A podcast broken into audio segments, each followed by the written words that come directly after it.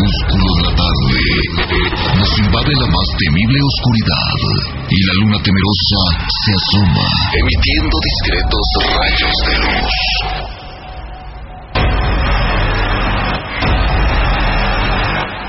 Sigue sus destellos, pues estos te abrirán un portal hacia una escalofriante dimensión. Y tú ya duermes con las luces encendidas. Radio Mexiquense presenta Historias del Más Allá. Te da la bienvenida a este tétrico portal, Carmen Peña. Adelante, pasa.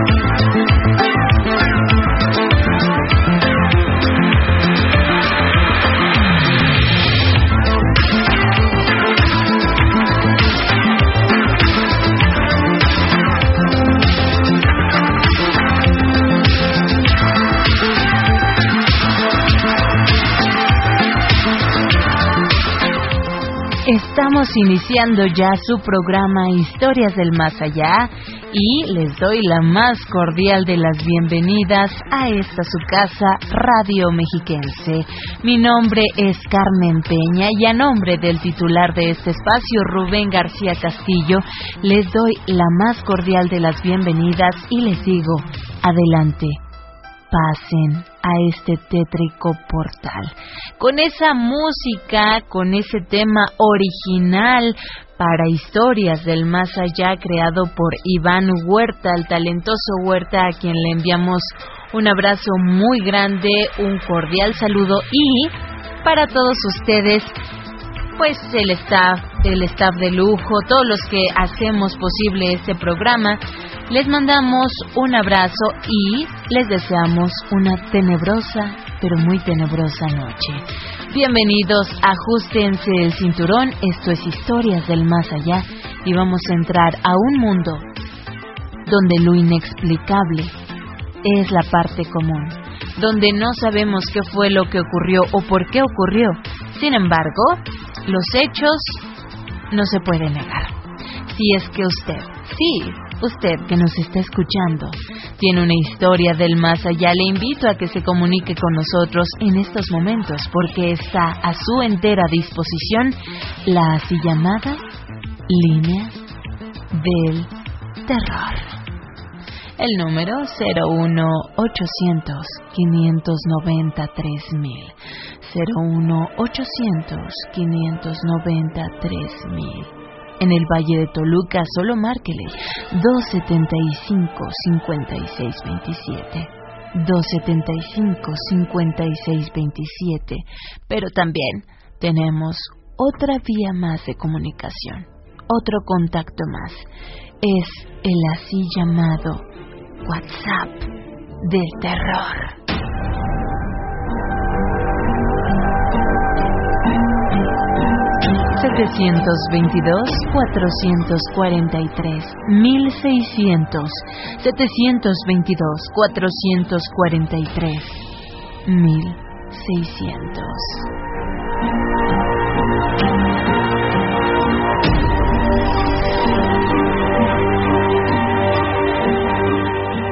La hora llegó, la hora macabra la hora de historias del más allá y yo los invito a que con esto iniciemos nuestro macabro programa.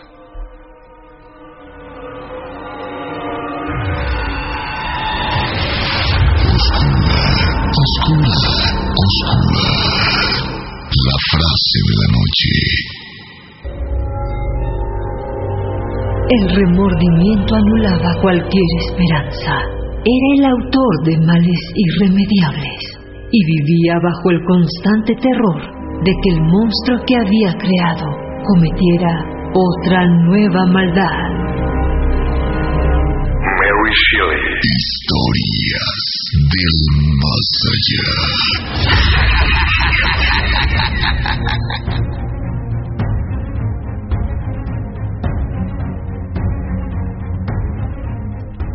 Ahí escuchamos una frase de la novela gótica Frankenstein o El moderno Prometeo de la escritora británica Mary Shelley.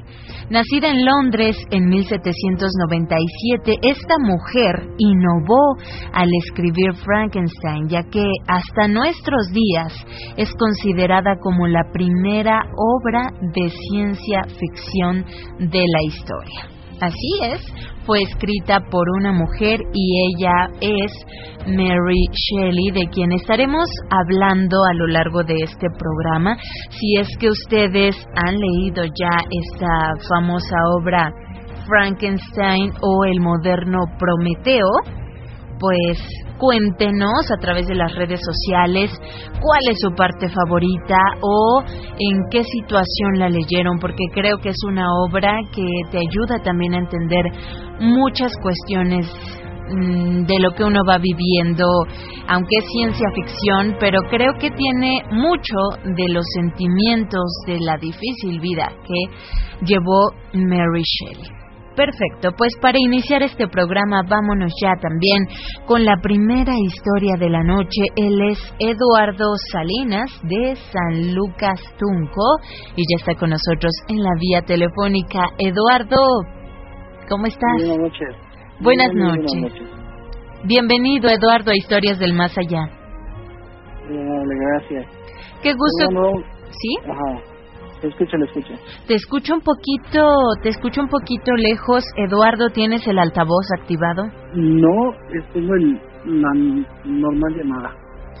Mm, por ahí te pediría que te muevas un poquito de lugar a un espacio donde esté más abierto o a la ventana, porque probablemente sea la recepción de tu teléfono. A ver, ¿ahí ya está? Ahí te escucho mejor.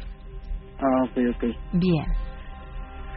Bueno, pues bueno, les comento, son dos vivencias que fueron, bueno, en el trabajo. Nosotros nos, bueno, pues estábamos trabajando para la ahora extinta Policía Federal. Mm. Y me tocaban los dos turnos, eh, uno me pasó en Acapulco Guerrero y otro en Michoacán. El primer suceso que nos, nos pasó a nosotros es que estábamos un total de ocho elementos estábamos en la cima que le dicen en Acapulco en colonias pues muy muy descuidadas. A mí me tocó en aquellos tiempos donde se veía mucha muerte mucha mucha mucha mucha violencia en el cual pues bueno les comento eh, estábamos haciendo nuestro rondín nuestro patrullaje en el cual pues bueno ya estando en la cima del cerro empezamos a escuchar lamentos lamentos, este, gritos muy aterradores, muy aterradores de una mujer, de una mujer.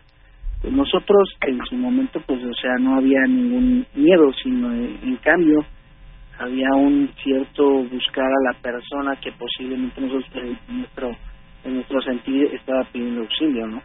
En ese momento, cuando varios de nosotros empezamos a escuchar estos lamentos tan aterradores, tan tan, tan desgarradores, buscábamos, íbamos a, sobre calles, íbamos hacia arriba, hacia abajo, y jamás, jamás, jamás pudimos, pudimos este, localizar, encontrar el punto donde se oían esos lamentos. Nosotros ya después, al otro día, más temprano ya analizando la situación, les decíamos que a lo mejor era la famosa llorona, en el cual pues al estar pues tanta muerte en, el estado, tanta gente muriendo de violencia, pues yo creo que ese ese ese ese, personaje pues yo creo que reclamaba también las muertes no tan tan feas de de, de, estas personas. Y, y realmente fue muy aterrador porque nunca encontramos eh, evidencia del lugar digamos de un lugar a otro tratando de buscar a esta persona y pues con lamentos eh, y gritos desesperantes este, que encontramos. Esto pasó en, en, Guerrero. Posterior a esto, pues bueno, nos mandaron para Michoacán, en el estábamos trabajando en lo que era las áreas del famoso huachicol. Eh, nosotros nos introducíamos ahora hacia los a los cerros a encontrar estos personajes y en el cual en este esta ocasión pues bueno igual seis personas seis este compañeros tres se quedaron adentro de la unidad y tres estábamos afuera platicando dialogando descansando eh, sobre el mismo cerro cuando de pronto la inercia de ejemplo la visión que uno tiene en las periferias de los lados de los laterales los tres volteamos al mismo lugar en el cual vimos una sombra negra. Los tres volteamos esa sombra. Pues nosotros nuestra reacción, voy a repetir, nuestras reacciones era buscar ese, ese, esa persona que nosotros aparentemente decíamos que era persona, pero a la hora de, pues vamos, el, el, no el miedo, sino pues eh, el estar en el, en el trabajo, pues haces la maniobra de pues activar tu arma. Mm. Fuimos hacia esa sombra cuando de pronto pues nosotros íbamos caminando y se oía nuestras pisadas, el arrastre de toda la hierba, pero lo que iba enfrente de nosotros no se escuchaba nada, nada, nada, nada completamente. Mm. Cuando reaccionamos ya nos estábamos alejando demasiado de la unidad donde estábamos. Tanto fue el punto que cuando regresamos los compañeros que estaban adentro de la unidad se quedaron dormidos, pero dormidos completamente. Mm. Golpeamos la unidad este, para tratar de así que se despertaran para que nos apoyaran. Sí. Jamás, jamás en cierto punto tardaron unos, unos buenos minutos en despertar.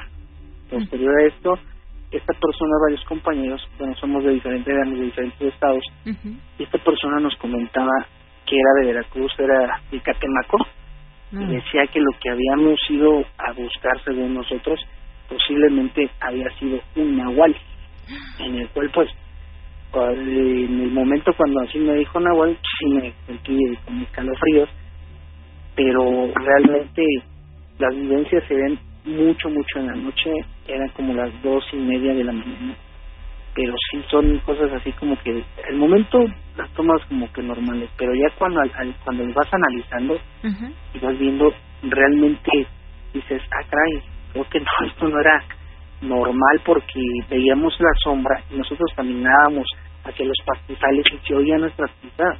Y lo que iba enfrente nunca, nunca se oyeron esas pisadas o el arrastro, el, el tambaleo de, de, la maleza.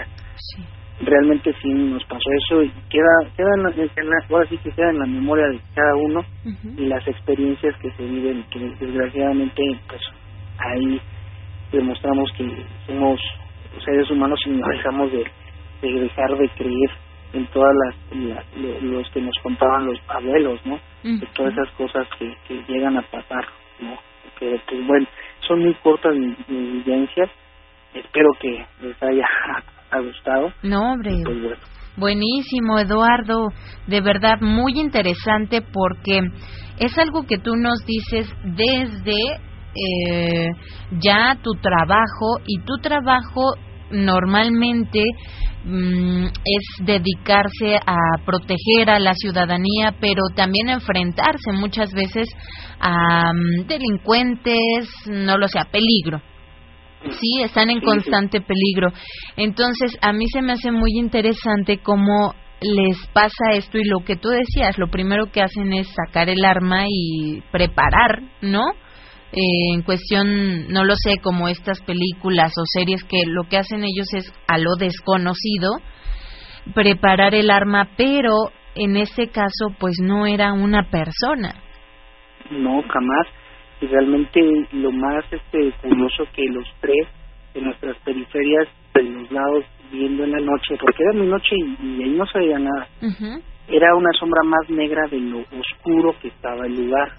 Sí o sea, y cuando volteamos los tres, vimos esa imagen, esa sombra negra, y pues nuestra reacción fue inmediatamente, así como se hizo vulgarmente, cortar el arma y ir hacia el lugar, porque eh, nosotros decimos es una persona, pero cuando nos íbamos alejando, ya estábamos un poco más alejados del lugar donde dejamos la unidad y cuando caminamos lo más extraño que comento es que cuando caminamos hacia otra vez regresar se nos hizo eterno. Y aparte los las personas que estaban se encontraban adentro de la unidad se quedaban dormidas. Y cuando los despertamos como si les costara trabajo hasta despertar en sus mismos ojos así como que así como que bien cerrados o sea algo extraño que pasó ahí pues, como si alguien les hubiera dado algo. Ah, exacto como si los hayan dormido. O hipnotizado exacto exacto porque jamás escucharon el ruido de las armas que hicimos fue muy extraño Oye, de verdad, ¿eh? pero muy interesante esto que nos platicas de alguien que se dedica a esto, bueno, que trabajaba en la Policía Federal. Cuéntame algo, Eduardo, ahora, eh, ¿en qué estás? Pues estamos, así que, pues ya eh, buscando otro trabajo. Y pues bueno, las experiencias, las vivencias son muy bonitas, quedan en, en el recuerdo. Y ahora a seguir adelante porque pues la vida no, no se acaba ahí. Y más bien muchos compañeros que fueron mis compañeros pues perdieron la vida y los recordamos. Claro. Y, pues ahora decimos, por algo pasan las cosas, por algo pasan las cosas y seguimos. Y lo más importante es estar con la familia. Es lo más lindo que, que realmente reconoces en este trabajo. Después de alejarte pues, por 25 o dos meses fuera de la, de la casa, ¿no? Y ahora que ya estás aquí, pues bueno, aprovechar ¿no? La familia, el, la vida también, porque cuántos ya no regresan, Eduardo. Eh, ¿Tú no tienes ningún plan de añadirte a la Guardia Nacional? No, yo creo que no, no, no, no entra en mis planes. Las ideologías pues son muy diferentes y el sueldo también ya no es el, anterior como antes era. Sí, pero pues, pues ahora ya vivir la vida civil y eh, buscar otro tipo de trabajo. Mira, pues eh, yo creo que también es una buena opción, ¿no? Para muchos de los que ahora tienen esta disyuntiva, qué camino tomar. A lo mejor es una manera de decir, bueno, llevar una vida más tranquila, que siempre ser policía debe ser muy eh, emocionante, pero también muy riesgoso. Así es que el que estés bien, el que estés sano, el que estés vivo y estés ahora con la familia, lo que tú dices, aprovechar. Sin embargo, estas historias que viviste del más allá, pues no se quitarán, no se borrarán de tu cabeza. Sí, así es. Eduardo, qué gusto que hayas estado y que nos hayas contado tu historia esta noche. muchas gracias y muy buenas noches. Gracias. Buenas noches, Eduardo. Hasta luego.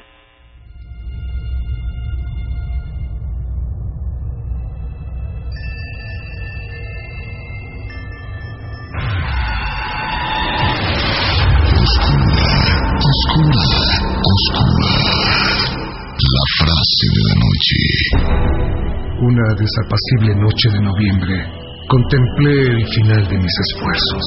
Con una ansiedad rayana en la agonía, coloqué a mi alrededor los instrumentos que me iban a permitir infundir un hálito de vida a la cosa inerte que yacía a mis pies. Era ya la una de la madrugada. La lluvia golpeaba las ventanas sombríamente y la vela casi se había consumido cuando a la mortecina luz de la llama vi cómo la criatura abría sus ojos amarillentos y apagados. Respiró profundamente y un movimiento convulsivo sacudió su cuerpo. ¿Cómo expresar mi sensación ante esta catástrofe? ¿O describir el engendro que con tanto esfuerzo e infinito trabajo había creado? Sus miembros estaban bien proporcionados y había seleccionado sus rasgos por hermosos, hermosos Santo cielo, su piel amarillenta apenas se ocultaba el entramado de músculos y arterias. Tenía el pelo negro, largo y lustroso, los dientes blanquísimos, pero todo ello no hacía más que resaltar el horrible contraste con sus ojos acuosos, que parecían casi del mismo color que las pálidas órbitas en las que se hundían, el rostro arrugado y los finos y negruzcos labios. Durante casi dos años había trabajado infatigablemente con el único propósito de infundir vida en un cuerpo inerte. Para ello, me había privado de descanso y de salud lo había deseado con un fervor que sobrepasaba con mucho la moderación. Pero ahora que lo había conseguido, la hermosura del sueño se desvanecía y la repugnancia y el horror me embargaban, incapaz de soportar la visión del ser que había creado. Salí precipitadamente de la estancia y ya en mi dormitorio Pasé por la habitación sin lograr conciliar el sueño. Finalmente el cansancio se impuso a mi agitación y vestido me eché sobre la cama en el intento de encontrar algunos momentos de olvido, mas fue en vano. Pude dormir, pero tuve horribles pesadillas.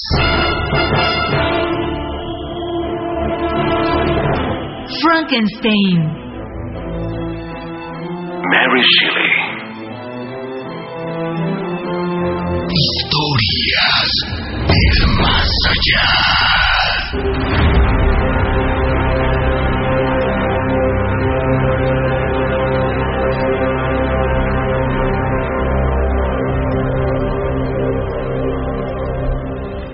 A los 16 años, Mary Shelley fue se fue a vivir con quien más tarde se convertiría en su esposo, el poeta inglés Percy Shelley. En mayo de 1816, ella y su esposo viajaron a Ginebra para pasar el verano en casa del poeta Lord Byron. En ese lugar tuvieron que pasar varios días sin poder salir, debido al tormentoso clima. Fue ahí cuando tocaron temas como los experimentos que realizó Erasmus Darwin para animar materia viva, es decir, devolverle la vida a un cadáver. Para pasar el tiempo también comenzaron a leer historias de fantasmas y fue el mismo Lord Byron quien sugirió que cada uno de los que estaba ahí escribiera su obra con temas sobrenaturales. Poco después, Mary Shelley tuvo un sueño en donde concibió la obra de Frankenstein como ella misma lo escribió. Vi al horrible fantasma de un hombre extendido y que luego, tras la obra de algún motor poderoso, éste cobraba vida y se ponía de pie con un movimiento tenso y poco natural. Debía ser terrible dado que sería inmensamente espantoso el efecto de cualquier esfuerzo humano para simular el extraordinario mecanismo del creador del mundo.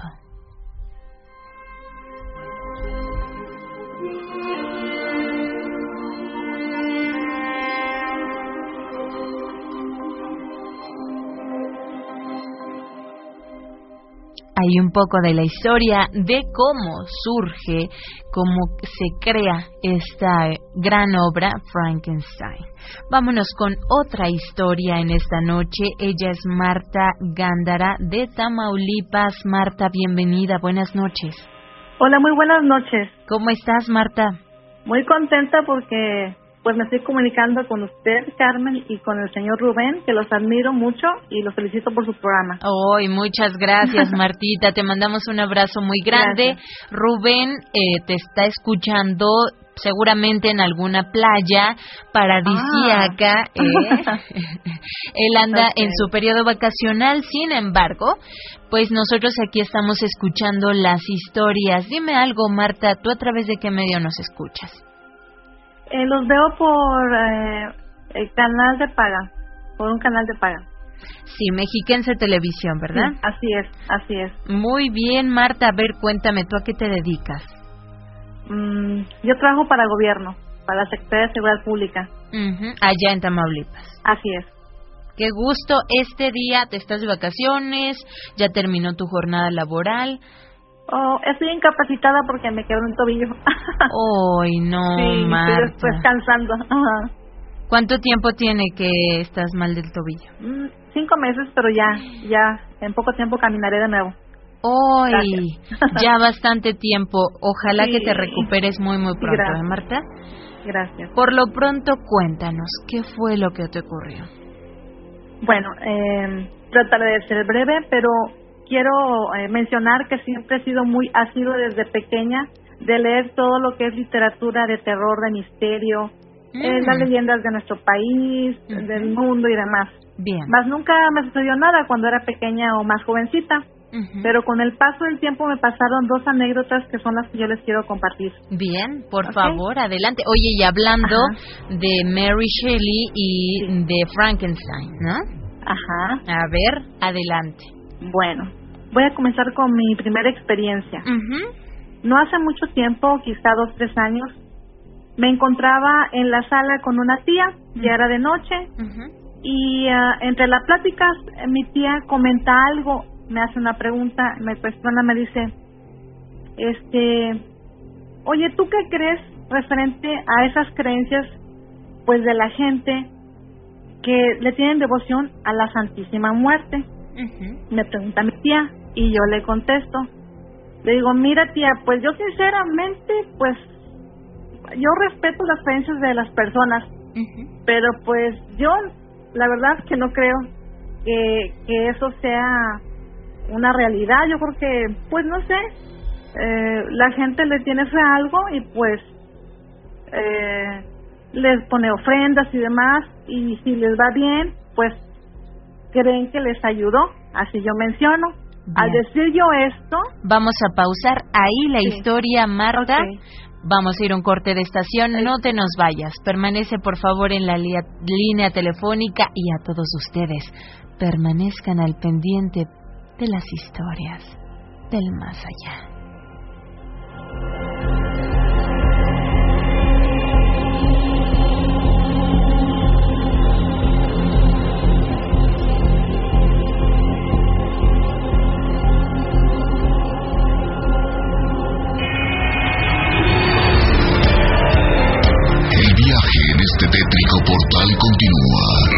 Alejes mucho, pues podrías perderte en el más allá. Ya regresamos. Radio Mexiquense.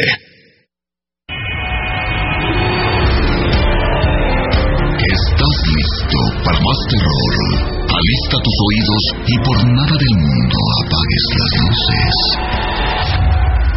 Estamos de vuelta en historias del más allá. Cuidado, porque si marcas a la línea del terror, podrías entrar a otra dimensión.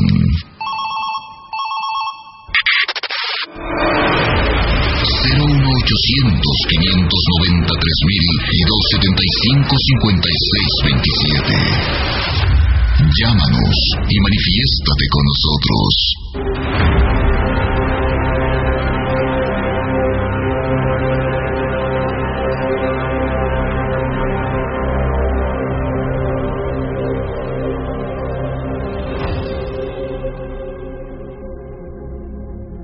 10 de la noche ya con 31 minutos en estos momentos regresamos a su programa Historias del Más Allá.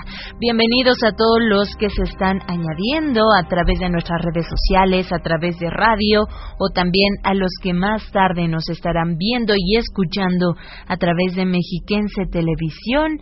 La más cordial de las bienvenidas a este tétrico portal. Y antes de irnos a nuestro corte de estación hablábamos con Marta Gándara, ella es de Tamaulipas y ya nos decías, mi querida Marta, que te hacían la pregunta, tu tía, si no me equivoco, oye, ¿tú qué piensas al respecto de aquellos que adoran a la Santa Muerte? Ajá. Sí, entonces eh, yo le comento que pues eran las creencias de las personas que eran muy respetables, pero pues yo no creía. Sí. Al momento que yo digo eso, atrás de, donde estábamos sentadas, literal, escuchamos en la pared un, gol, un golpe que yo eh, comparo con el de un gran marro de fierro. Mm. Un golpe y nos quedamos heladas. Le digo, ¿qué es eso? Y me dice, tía, no sé. Enseguida se va la luz, tenemos encendida la sala, se va la luz y de la nada se ven un viento gélido, helado y se levantan las cortinas, se levantan hasta el techo. Y yo solamente cierro los ojos y digo, ay tía, pues solamente quiero que no se manifieste físicamente, fue lo que dije porque sí sentí un poquito de miedo y mi tía me dijo, cálmate, cálmate, no, no, no, eh, cálmate, cálmate, reza y voy a traer una veladora, no te asustes, no mm, te asustes. Mi tía fue, prendió una vela, posteriormente que prendió la vela y rezamos, dejó de, de ventear, bajaron las cortinas y regresó la luz. Mm. Horrible, horrible y bueno, este y entonces ya nunca más preferí tocar el tema. hombre. Este, ¿verdad? ¿Qué tal que fue... se te aparece ahí? Eh, no, no se apareció físicamente, pero sí fue, tronó la pared un golpe se fue la luz y se vio en un viento helado. Ay. Horrible, horrible, horrible. Y esa es la primera anécdota que a mí me sucedió. Y la segunda, sí. yo me encontraba eh, en mi recámara, en mi recámara, en la parte de atrás donde yo dormía, sí. había un ventanal muy grande. Yo eh, me, me acuesto, me siento en la cama a leer, me acostumbro a leer antes de dormir, por un lado una pequeña lámpara y puse música muy bajita, música de Alex Ubago, una canción a capela, nada más su voz, bajita eh, la canción, me puse a leer, a disponer a leer, y la canción de Alex Ubago a capela en, en, en un CD. La canción ¿Recuerdas el nombre de la canción? Sí, se llama Me muero por conocerte. Es versión versión a capela, nada más su voz y en el fondo un piano cuando comienzo a escuchar que la están coreando. Ah, caray. Muy despacio. Y yo, ah, caray, pero si esa canción la escucho todos los días y no tiene coros. Pues yo seguí escuchando en, la, en, la, en mi libro, pero comienzo a escuchar más, más fuerte la voz del coro que la de Alex Ubago. Y entonces me percato, me siento, me percato y pongo atención que la voz provenía de atrás, de afuera, de mi casa, de atrás de mí, pegado a la ventana.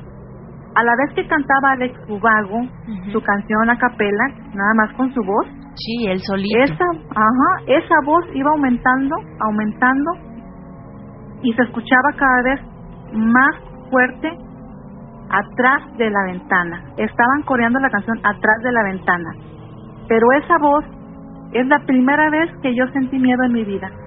La voz era quiero imaginar, porque yo he conocido gente que tiene más de 100 años y no tenía esa voz que yo escuché. Era una voz de una mujer como muy, muy, muy anciana, una voz decrépita, una voz de ultratumba, una voz horrible. Fue la primera vez que yo escuché una voz como esta. Era como de una yo digo que era una bruja, porque yo nunca, ni en las películas, ni los animales, nunca escuché una voz como esa. Y estaba coreando, y estaba cantando junto con mi CD la canción. Y canció, cantó casi media canción, duró mucho, cantaba y cantaba en la ventana. Yo sentí, me quedé paralizada. ¿Sí? Me quedé paralizada y esa voz de ultratumba, esa, esa voz de, de una viejita decrépita, en mi oído, atrás en la ventana, dije, está afuera, será una lechuza, imitarán, dije, no, eso no es. Sentí tanto miedo que me quedé paralizada y dije, no, eh, lo que sea, eh, lo que sea, no, no va a poder más que yo, voy a rezar. Comencé a rezar a San Miguel Arcángel, que es cuando en mis momentos más difíciles rezo, me comiendo él, comencé a rezar, comencé a rezar, a rezar, a rezar, mientras escuchaba la voz de esa, de esa anciana, recé, recé San Miguel Arcángel, Ángel de la Guarda, el Padre Nuestro, conforme mi cuerpo se fue relajando y fue, fui dejando de sentir ese terror que se apoderó de mí, esa voz se fue apagando, apagando, apagando hasta, hasta que dejó de escucharse. Uy, Marta. Horrible. Es la primera vez en mi vida que yo sentí miedo. Qué Horrible. raro, ¿no?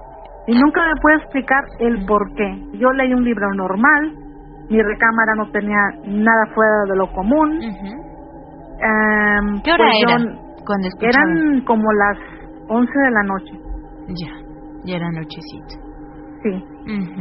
Sí, esta era la experiencia que yo quería compartir y les agradezco haberme llamado los admiro mucho y me encanta el programa. Hombre, yo muchas gracias de verdad, mi querida Marta. Pero ahora que estabas contando eh, esta segunda historia, me dio escalofrío porque no horrible. Yo todavía le estoy platicando y siento escalofríos en el cuerpo. Claro, yo creo que muchos de los que estamos escuchando este relato conocemos la canción, ¿no? Me muero por conocer esta canción.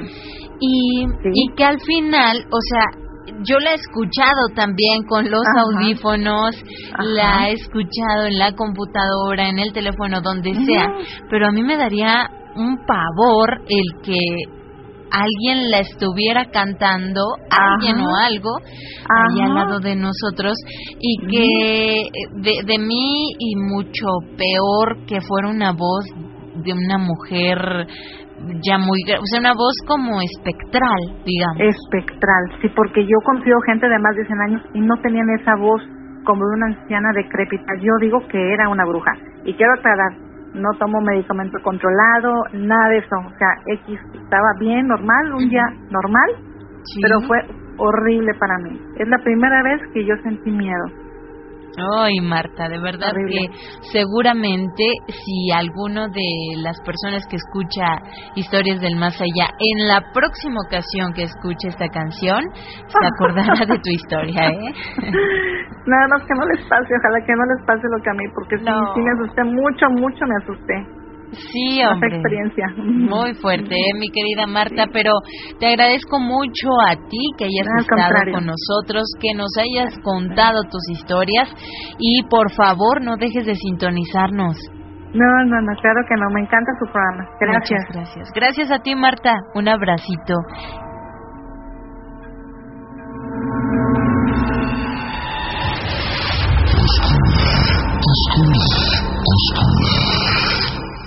Frase de la noche. Esperaba ya que me recibieras así. Todos los humanos odian a quienes son infelices. ¿Cuánto odio debo despertar yo, que soy el más infeliz de los seres vivientes? incluso tú, tú que me diste la vida. Incluso tú me detestas y me rechazas. A mí, a la criatura con la que te atan lazos que solo la muerte podría romper. Dices que quieres matarme, pero ¿cómo puedes utilizar la vida como si fuera un juego? Cumple antes los deberes que tienes conmigo y yo lo haré con los que me ligan a todo el género humano. Si aceptas mis condiciones, te dejaré tranquilo, tanto a ti como a tus semejantes. Pero si te rehusas, me hundiré en el crimen hasta saciar mi sed de sangre, en la de todos aquellos que te aman y a los que tú amas. ¡Monstruo odiado! ¡Infame asesino! Los tormentos del infierno serán un castigo demasiado benévolo para tus crímenes. ¡Demonio inmundo! ¿Reprochas que te haya creado? Pues bien, acércate y extinguiré el brillo de la vida que en mi locura supe alumbrar en ti. Frankenstein. Mary Shelley. Historias del más allá.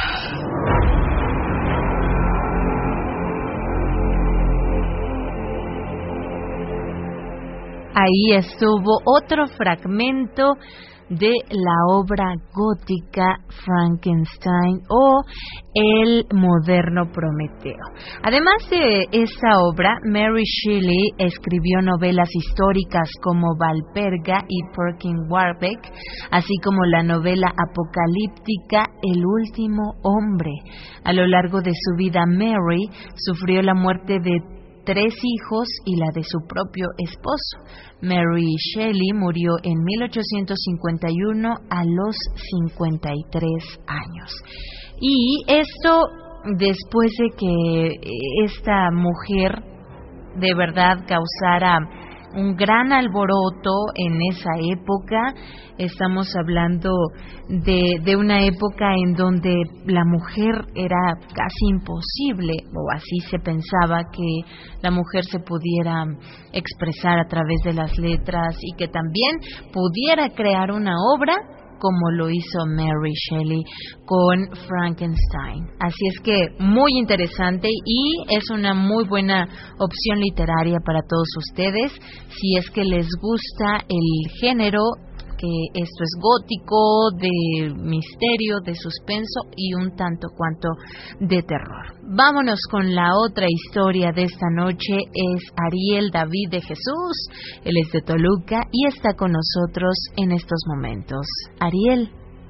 ¿Qué tal? Buenas noches. Buenas noches, Ariel. ¿Cómo estás? Bien, gracias. Qué bueno, me da mucho gusto que por fin, por fin se nos haya hecho contar eh, con tu historia esta noche. Eh, sí, sí, sí, de hecho me ha sucedido varias, varias me ha sucedido, pero les voy a contar una de tantas que me ha sucedido. A ver, una de tantas, cuéntanos, ¿qué pasó? Mire, hace aproximadamente como unos 10 años, eh, yo, bueno, en el pueblo, pues es, yo vengo de un pueblito muy humilde, a donde pues es una zona muy, ¿cómo se le puede llamar? Muy, todavía no está urbanizada, es era aquellos tiempos había una casita por aquí, una casita por allá, en medio del, del, del, monte, de, de, solares de magueyes. ¿Cómo eh, se llama este lugar? Este lugar se llama, es un pueblito del municipio de Aculco, que originalmente yo vivo ahí, soy de ahí, soy, soy, de, soy de allá, nada más que aquí vivo en Toluca. Bien. eh, yo estaba pues, chavito porque yo cuidaba los borregos en el campo. Bien. Y una buena tarde eh, llegué a la casa, cerré los borregos y subí hacia la montaña, a la cima de la montaña donde mi papá se había adelantado porque tenía magueyes para raspar, para cultivar el pulque. Sí. Y eran como las seis y media, pardeando la tarde, ya casi oscureciendo. Eh, mi mamá me dijo que llevara yo un, una botella para que echara el aguamiel, el aguamiel que iba a sacar. Se me adelantó en el camino, pero pues yo me fui atrás con el recipiente para que él echara el agua mí. Pero cuando yo llegué al lugar donde él tenía que que raspar los magueyes, me di cuenta que ya había raspado, ya, ya había señas de que había sacado el agua Pero de regreso, pues hay varios caminos en medio del monte. Él se vino por otro camino. Yo ah, llegué al lugar y y como vi que no estaba, pues me regresé, ¿verdad? Pero en el transcurso del camino, cuando yo retorno a casa, sí. se me oscureció, se me oscureció en un lugar donde se le conoce como la mesita, es un lugar en la cima de la montaña. Se me empezó a oscurecer, a oscurecer, y se me vino un aire tremendo, un aire, un aire, pero muy, muy fuerte. Entonces, pues la verdad me espanté, ¿no? Y empecé a escuchar voces. Mm, Escuchar voces entre, entre sollozos y, lamento. Y entonces lo que se me ocurrió fue sentarme en una pequeña piedra atrás de, de, unos magueyes y unos arbustos. Entonces el cielo se empezó a oscurecer así como como nubes grises, negras, y a, y a, nublarse fuerte. Sí. y vi una silueta en el aire así como sombra, como una sombra en el aire. Francamente me dio miedo y se me oscureció, me dio miedo entonces para bajar hacia abajo, hacia donde estaban las casas cercanas, eh, me guié por un foco, por un foco de, de, una pequeña casa que por ahí estaba, era la casa más cercana. Entonces para yo llegar a ese camino, pues me tuve que bajar pero sentado, o sea, bajar sentándome, arrastrándome sobre el, sobre la hojarasca del monte.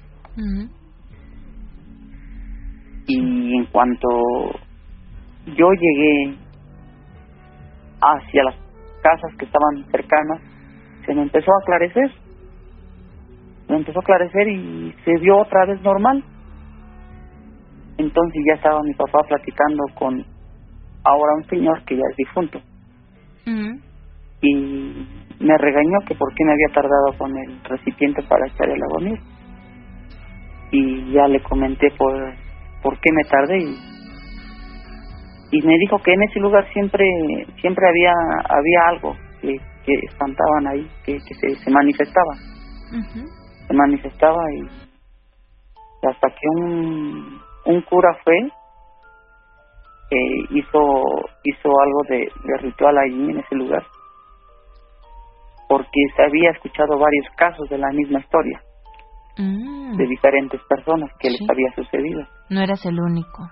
No, no era el único, pero pues yo era mi primera vez porque yo estaba chico, estaba estaba adolescente y pues yo nunca me había pasado ese tipo de cosas.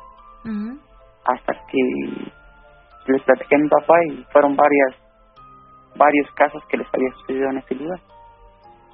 Mira, nada más, Ariel, ¿a los cuántos años te ocurrió esto? Pues yo más o menos tenía como unos 13, 14 años. Sí, eras chico todavía. Sí, pues yo, yo cuidaba a los animales, cuidaba a los borregos y pues, ese lugar siempre estaba como muy solo y casi no no no no no frecuentaba la, la gente por ahí simplemente como era paso una que otra persona que no conocía por ahí pasaba y le sucedía el mismo caso que a mí mm. sí pero sí ese lugar es muy es muy famoso ahorita en la actualidad pues ya ya mucha gente como que ya prefiere rodear ese camino esto en, en Aculco, ¿verdad? En Aculco, en un pueblito que se llama se llama Santiago Stock. Santiago Stock. Stock. Así, ajá. Stock. Em, esto ocurre ahí, pero alguno de del pueblo, alguien de ahí que les haya dicho o les haya dado alguna explicación a esto. ¿Alguien sabe por qué ocurre? ¿Qué es lo que se aparece o por qué se aparece ahí esto? Pues la gente grande, la gente que ahora sí que ya son los, las personas mayores, ellos eh, dicen, cuentan que, que en ese lugar eh, un señor mató a su esposa en ese lugar. Pero pues dicen que son almas en pena, que, que, que, que que se manifiestan de esa manera. Pero yo en realidad no, yo nomás vi la silueta en el aire y, y se me oscureció y vino el aire muy frío, muy helado. Muy helado. Y pues sí, sí, la verdad sí me espanté y yo para, para mí siento que fue algo anormal, o sea, es una cosa inexplicable porque yo lo viví en carne propia. O sea, yo no, a nadie me lo cuenta, yo, yo, yo, lo yo lo viví, lo viví, lo presencié. Y, con el tiempo, pues, ahorita la gente, las nuevas generaciones, como que pues de repente uno les cuenta y no, no, lo, no lo creen. Yo después de que me sucedió esto, pasé por un, bueno, por ese mismo lugar, pero un poquito más abajo, con un caballo. El caballo no sé qué vio que no quiso pasar en ese camino. Mm. No quiso pasar y, y pues no, hasta la ahora sí que le tuve que rodear para ir a donde yo tenía que ir en ese mismo lugar, más abajo, en el camino donde, donde supuestamente iba a pasar con el caballo, eh, a mi papá también lo aventaron. Sentí una mano que lo aventó.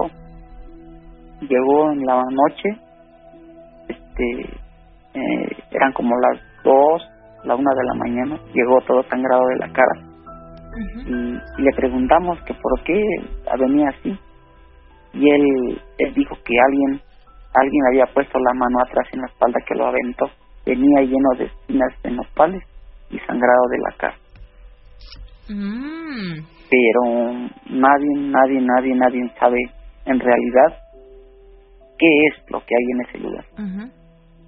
Sí, sí, sí, que nadie ha hasta el momento descifrado. Lo que sí se sabe es, a ti te ocurrió, es un hecho, tú dices, yo lo viví. Pero no solo a ti, lo, lo mismo que tú viste y que tú viviste han, eh, ha sido presenciado por otras personas. Sí, sí, sí, gente que, pues yo me tocó a esa edad, pero hay gente que ya era más grande y le había sucedido lo mismo, le había sucedido lo mismo en ese lugar. Y hasta un sacerdote fue ahí a Ajá, bendecir. Sí, fue, sí, fue el sacerdote, fue a hacer un tipo, un tipo ritual. Ajá. Pero, pues, a ciencia cierta, pues, uno desconoce qué es ese tipo de, de, de, de cosa que sucede en ese lugar. Claro, tan extraño, macabro.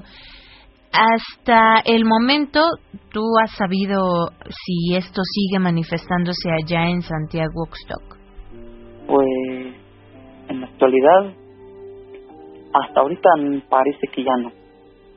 ¿Pero por qué? Porque ya la gente no frecuenta el lugar. No lo rodea lo que tú decías. Ajá, ya no, ya no, ya no, ya no. Antes porque pues había, no había carreteras como hoy, hoy, ahora hay. Hay, no había servicio de luz eléctrica en todo el pueblo. Eran contadas las casas que tenían luz eléctrica. Normalmente la gente alumbraba con, con velas, velas de, de parafina o, o velas o unos tipos eh, les, llamaban quinques que usaban con petróleo en aquellas épocas. Pero ahorita ya pues como hay caminos ya bien este hechos, ya ya es muy difícil que pase la gente por ahí. Ya. Sí, pero sí me tocó vivirlo y pues pues yo desde cuando quería contar esta historia, pues, porque pues, fue un hecho real, fue un hecho real. Sí, desgraciadamente, ¿verdad? Porque seguro sí te llevaste tu buen susto. Mm, pues sí, sí, me llevé un buen susto y hasta la fecha que creo que la tengo como si la iba vivido ayer o hoy, o sea, la tengo en la mente. Pero pues digo, dicen que por ahí hay gente que les toca, ¿no? Y lamentablemente a mí me tocó. Te tocó. me tocó, pero pues... Sí, Ariel. Pues sí, pues por un lado sí me espanto, por otro lado pues también para...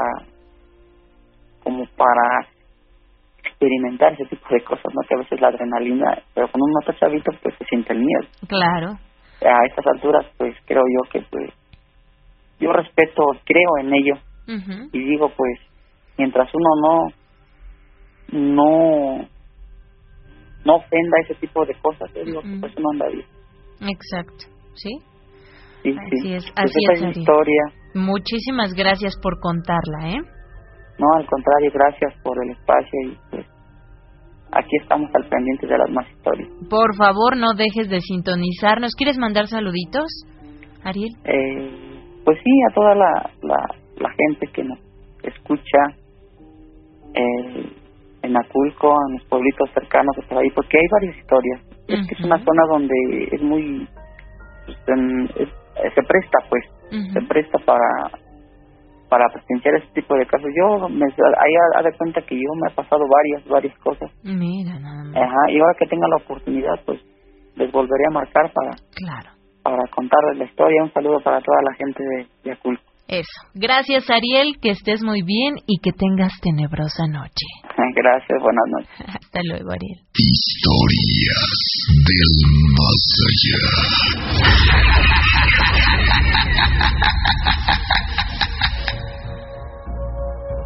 Ahí están historias como la que vivió Ariel, es la que estamos escuchando todas las noches aquí en Radio Mexiquense. Y yo les sugeriría que se queden con nosotros porque aún faltan más historias del más allá. Así es que ya lo saben, yo que ustedes mejor no le cambiaba. Esto es Historias del Más Allá.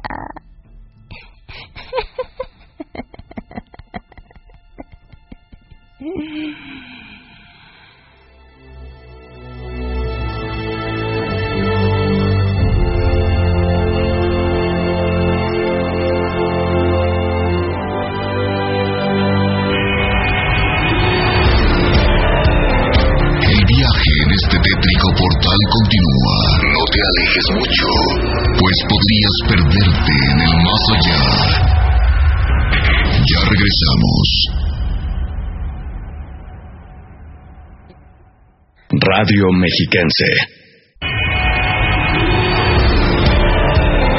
¿Estás listo para más terror? Alista tus oídos y por nada del mundo apagues las luces. Estamos de vuelta en Historias del Más Allá. Contáctanos a través de Twitter, arroba del más allá guion bajo. Síguenos y entra a nuestra tenebrosa dimensión.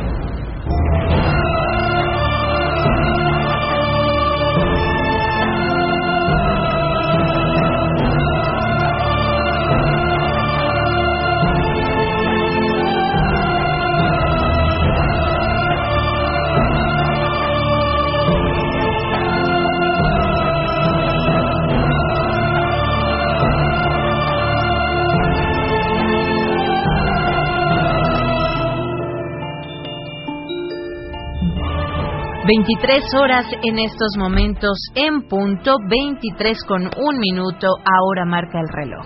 Bienvenidos a esta segunda hora, segunda hora de su programa Historias del Más Allá, donde el terror, el suspenso y todo eso que no tiene explicación es nuestra especialidad.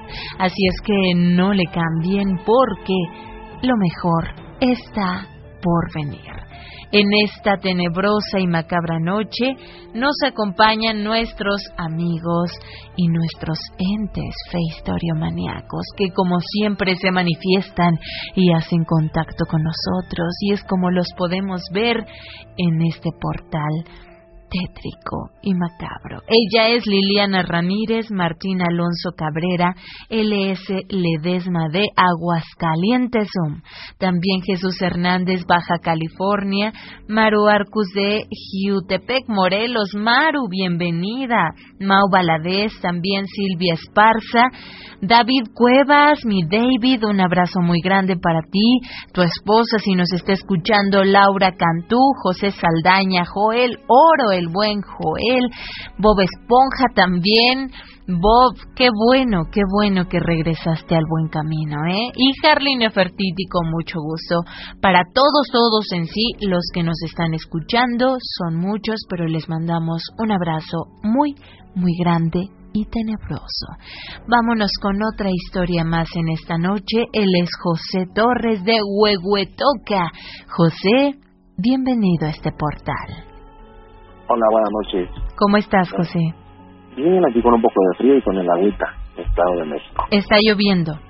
Eh, acaba de llover, pero está chisteando todavía. Oye, y sí que se siente el, el frío en cuanto ya termina de llover, creo que se siente más que, que cuando está lloviendo y lo único que quieres es estar en tu camita y cobijado, ¿no? y disfrutando del programa por el que se quede por un ratito. Bien, José. Tú estás, cuéntame, trabajando, ya saliste. Ya, ya descansando, somos del Servicio Incorporado de la Guardia Nacional, somos ex federales. Órale, mira, al inicio del programa nos, nos hablaba Eduardo Salinas, que él también decía, eh, yo era de Policía Federal, y mira, ahora también tú, José. Así es que, eh, bueno, te mandamos un saludo. Oye, por ahí tenemos problema con tu audio. No sé si tengas el eh, altavoz activado o estés en un lugar cerrado. Ya ver ahí, ¿estamos bien? Mm, mm, te escucho un poco lejos y con mucho eco. Pues sí la señal aquí es... Es, es mala. A ver, ahí ya estoy eh, ahorita. A ver, sígueme hablando, a ver qué tal. ¿Me escuchas bien ahí? Ahí te escucho mucho mejor, José. Pues qué gusto, bienvenido a esta tu casa, Historias del Más Allá. Ponte cómodo, agarra el lugar que más te guste y siéntete en la confianza completa para contarnos qué es lo que te ha pasado a ti, José. Pues son en realidad muy pocas cosas, somos personas muy muy escépticas en muchas de las situaciones, pero hay una cosa que ha marcado nuestra vida de a lo largo desde que estábamos muy pequeños, porque nosotros somos, yo somos, soy yo y, mi hermano somos hijos únicos de mi mamá. En este caso, y desde chicos nos creamos hijos de conserjes. Los conserjes son las personas que viven en las escuelas. Esto fue en la Ciudad de México. Entonces hay una escuela en particular que no voy a decir el nombre para que no haya una más que la historia, ¿no? Sí. Entonces en esta escuela donde nosotros pues, llegamos a, yo llegué ahí a los, como a los seis años. eh, ya, ya en esa escuela impartía clases un maestro llamado José Luis, es primaria. Ese maestro era el alma de la escuela. Era chava cotorreo, llevaba, se llevaba fenomenal con sus estudiantes. de Normalmente él dio clases de cuarto a sexto. A tal grado que llegaron hasta por darle el pelo iglesios. Este maestro duró trabajando en esa escuela y el servicio de la Secretaría de Educación Pública 28 años. él le gustaba mucho el trago. Era una persona muy, muy, muy, muy buena para tomar. Y bueno, vaya, él se pensaba jubilar por ahí ha sido el año 2000, en 1998 y en el 97 lo sorprendió la muerte. Eso fue un martes que salió de trabajar, se despidió de todos como si hubiera sido su último día.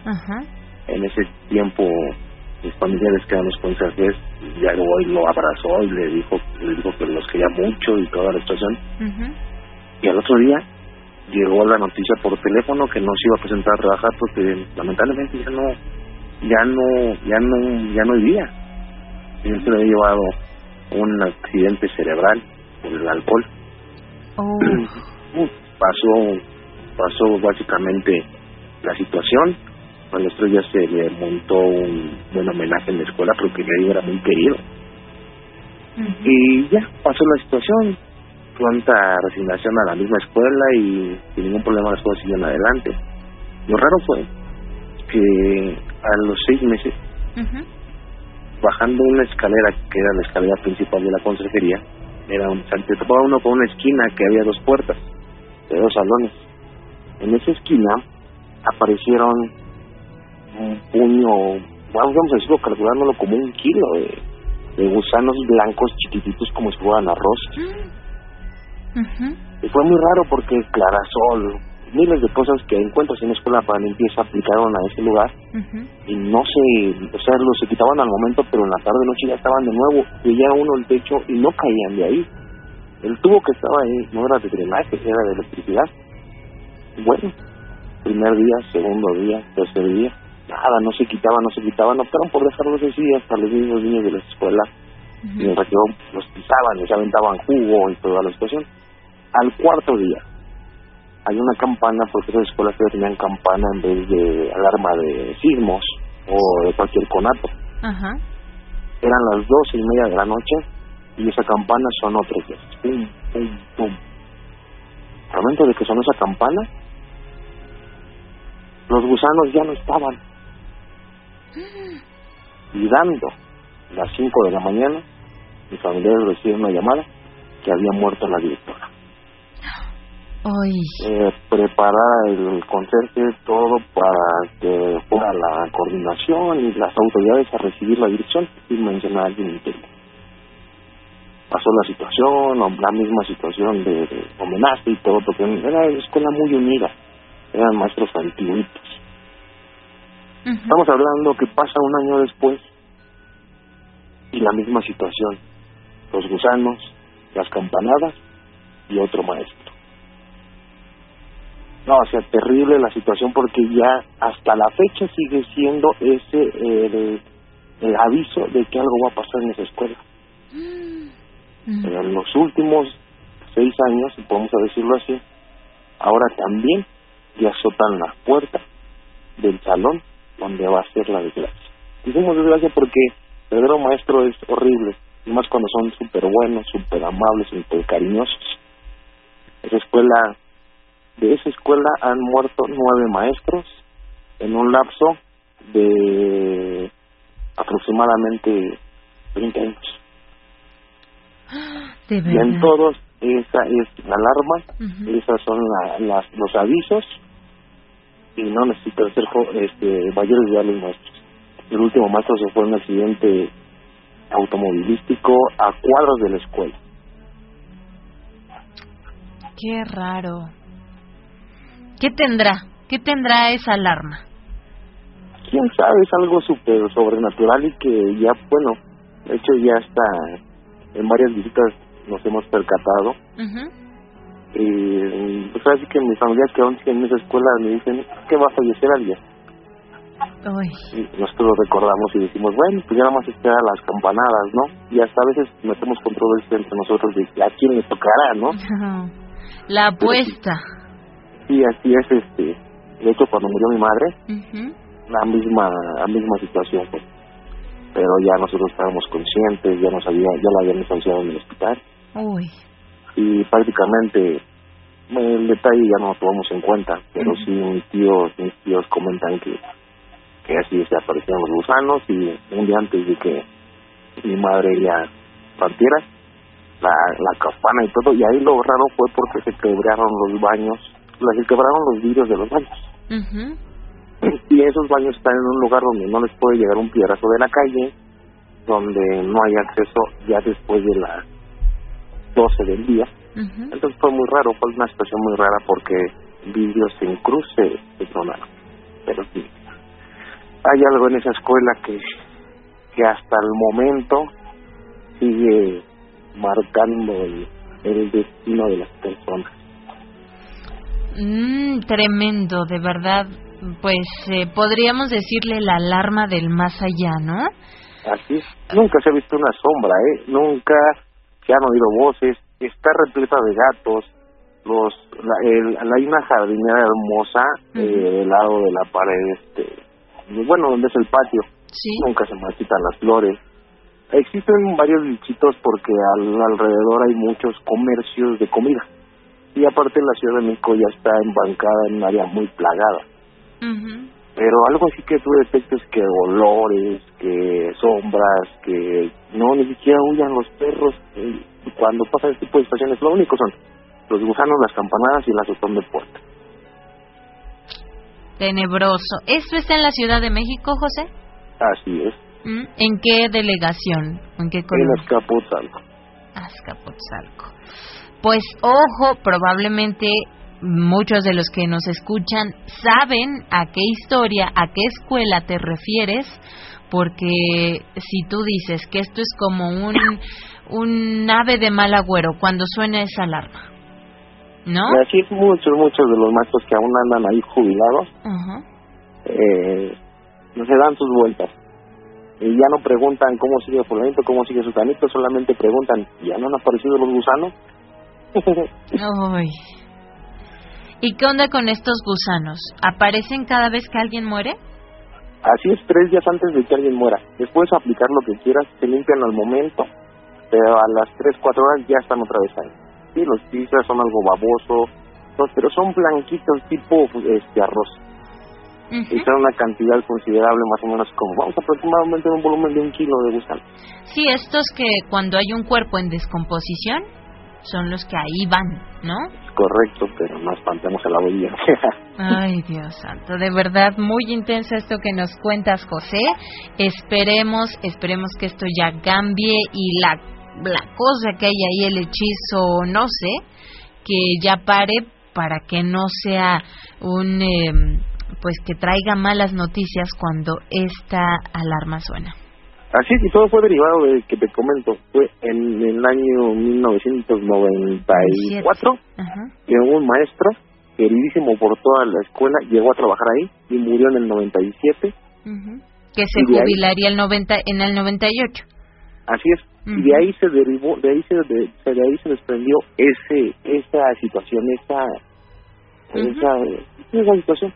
Pero ese maestro daba todo por sus alumnos, por la escuela. Era una persona que si veía una, una banca rota, porque en ese tiempo se usaban las bancas de paleta, de fierro.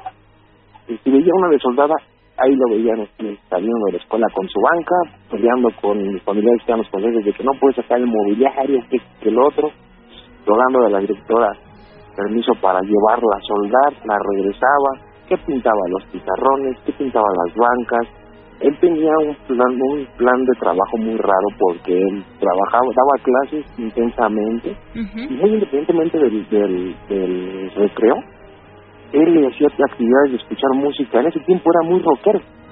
ponía a escuchar unas 20 minutos de música a sus estudiantes, los sacaba a jugar 10 minutos al patio, independientemente del, del recreo. Una persona muy querida por todos, por sus compañeros. De hecho, envició a muchos en la fiesta. Pues eh, está está bastante raro esto que nos comentas. Algo tuvo que haber pasado con ese profesor, ¿verdad? que desató todo esto. Así es. Mira, mi querido José, pues yo te agradezco mucho que nos hayas contado esta noche esto. No, gracias a ustedes por la atención y muchas felicidades. Me encanta su programa, me encanta su profesionalismo y le deseo muchos más años de Eso, larga vida, historias del más allá, ¿no? Así es, tienen que superar todas las situaciones que los escépticos tenemos todavía encima. eh, tienen que tener muchas ganas para convertirse más de lo que más y subir más allá de lo que está. Eso, muchas gracias. Oye, ¿tú a través de qué medio nos escuchas, José? Por internet. Bien, ¿por Facebook? ¿O en la página? Por Facebook. Muy bien, pues muchas gracias José, te agradezco mucho y por favor no dejes de escucharnos. Muchísimas gracias, un saludo a toda tu audiencia y muchas bendiciones. Eso es, gracias José, buenas noches. Historias del más allá.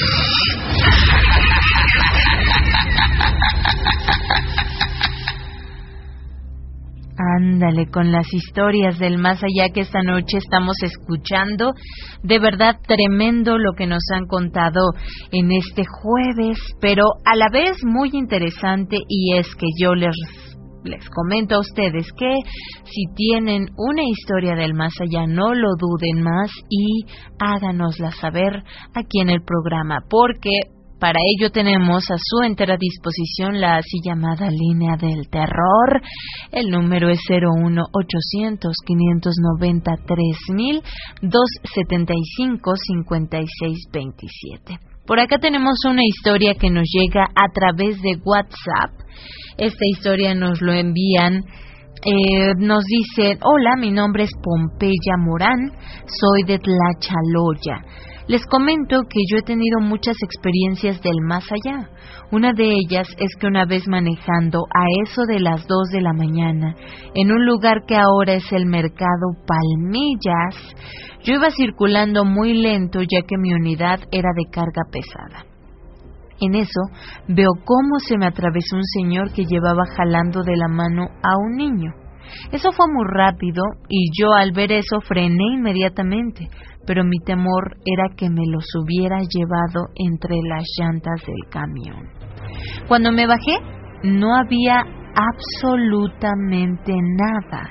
Es más, solo pudimos ver cómo subía la neblina enfrente de mi unidad y digo, vimos con mis hijos y ellos también vieron lo mismo, es decir, no era producto de mi imaginación. La verdad, solo Dios sabe qué fue lo que pasó esa madrugada. Saludos y que tengan tenebrosas noches.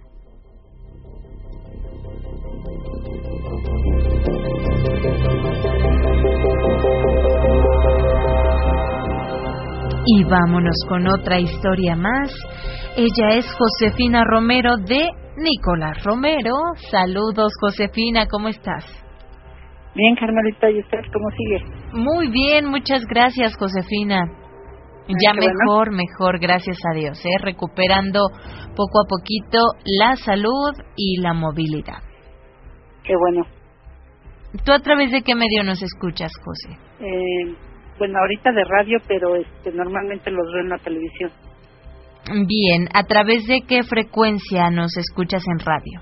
De AM. AM. Muy bien, pues muchas gracias, Josefina, que además esta noche no solo serás radio escucha o espectadora, sino serás parte de Historias del Más Allá. Cuéntanos qué fue lo que te ocurrió. Bueno, esto pasó hace 25, 26 años. En ese entonces yo estudiaba buceo. en la UAM de Iztapalapa. ¿Estudiabas qué, perdón? Buceo. Buceo. Buceo. Entonces estábamos en la Universidad Autónoma Metropolitana de Iztapalapa y este pues ahí nos llevaban seguido a, a diferentes lugares a hacer prácticas de buceo, ya sea en la mañana o, de noche, buceo nocturno. Mm, qué interesante. Sí, muy padre. Entonces, en esta ocasión nos llevaron a, a, la laguna de la Media Luna en San Luis Potosí. Bien. Entonces llegamos el, el sábado en la mañana y pusimos todas las, las casas de campaña y, hicimos el buceo de día. Y en la noche hicimos el, el buceo de noche como a las ocho o nueve de la noche. Ya acabamos el, el buceo nocturno y estaba todo el equipo, o sea, los, los tanques estaban todos en medio de, pusimos las casas así como en, como en una media luna y en medio estaba la, la fogata y, pusimos los, el equipo ahí, entonces nos dijeron que iban a hacer, este, íbamos a, a cuidar el equipo, eh, eh, grupos de, de, bueno, éramos puros jóvenes, ¿no? Grupos así de cinco o seis personas que íbamos a estar cuidando el equipo, unos de 12 a 1, de 1 a 2, de 2 a 3, de así. Entonces a mí me tocaba de 1 a 2. Entonces este, me quedé con con los que iban a, a cuidar de 12 a 1. Y estuvimos platicando ahí, pero no no comentamos nada de que nos pudiera predisponer a, a, ver a algo, a sentir algo, nada de eso. Sin temas paranormales, ¿era plática normal? Sí, una plática normal. De hecho, cuando me tocó ya este mi turno de, de una a dos de la mañana, estuvimos hablando, platicando con un compañero que era novillero. Entonces él tenía una marca en, en el rostro nos estuvo platicando cómo fue y cómo le pasó y cuánto gastaba y todo eso, ¿no? De, lo de los toros y demás. Entonces, nada que ver con cosas paranormales, ni mucho menos. Entonces ya este la casa de campaña que yo llevé era para 10, 12 personas. Estaba muy grande, pero nada más nos íbamos a quedar mi amiga, su novio, otro compañero y yo. Y teníamos este parte del equipo de los demás compañeros ahí adentro de la casa. Entonces yo ya este mi compañero me dijo que que me fuera que me fuera a dormir que él les avisaba a los que seguían del del turno.